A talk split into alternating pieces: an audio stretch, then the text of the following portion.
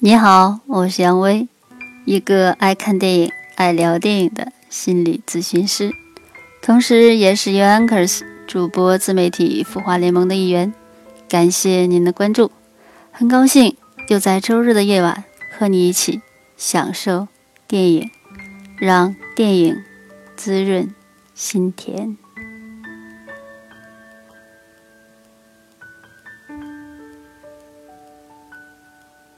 今天是立冬，天气越来越冷了，但是祝愿您的心里始终保持着一种温暖。那我们今天继续来说电影《头脑特工队》。上次节目当中我们提到的用共情或者同理心的办法去处理情绪，这样的技巧，您觉得有用吗？是否帮到了您呢？那我们看过了《头脑特工队》之后，可能最大的一个感受就是，其实喜也好，悲也好，他们其实并没有孰轻孰重、孰好孰坏之分。情绪只要来了，存在的就是合理的。我们。最好是去感受它，感受它的存在，而不是去压抑它，或者无视它的存在，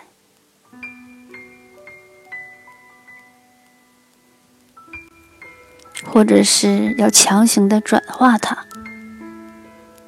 不知大家还记不记得有这样的一个画面？瑞雷上学第一天回到家，在餐桌上，妈妈问他这一天过得怎么样。他回答还可以，可是好像这并没有达到妈妈的期望值。然后爸爸又问他，他说还可以，似乎这个还可以的一天。远远没有达到妈妈、爸爸的预期。那么他们预期来来给出怎样的回答呢？happy，非常 happy，超级 happy。试想，如果同样的情形发生在您的身上，您放学回来，或者是下班归来，经历了这样的一天。是隐藏着自己的真实感受，去迎合别人给出他们所期冀的答案，还是你希望他们只要是能感受着你的感受就好？拍拍你的肩，摸摸你的头，可能远比话语更重要。总之，接纳就好。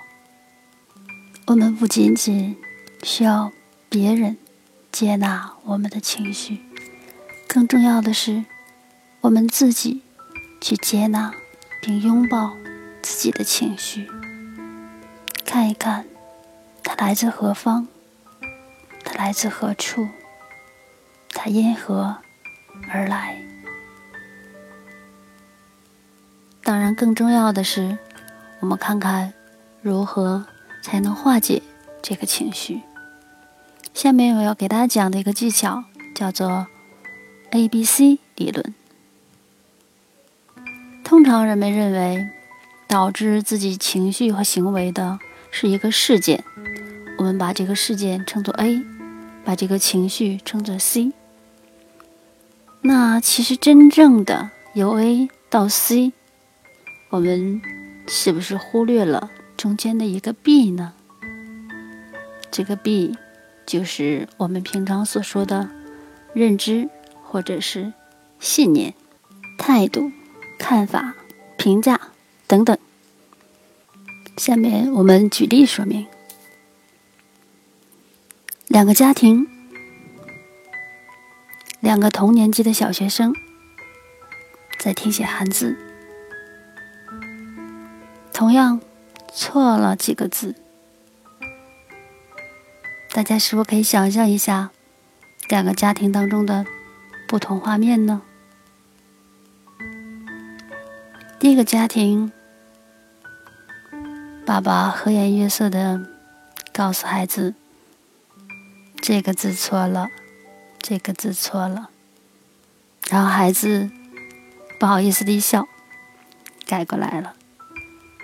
第二个家庭，妈妈看到孩子又错了这么多字，勃然大怒，吓得孩子不知如何是好。为什么同样的 A 会导致不同的 C 产生呢？聪明的您，是不是在两个父母之间看到了不同的 B 呢？在那个爸爸身上，我们看到的必是，嗯，错误是有情可原的；而在那个妈妈的身上，勃然大怒的妈妈身上，我们看到的必信念是：错误是不应该的，坚决不允许的。而您在现实的生活当中，是这个妈妈，还是那个爸爸呢？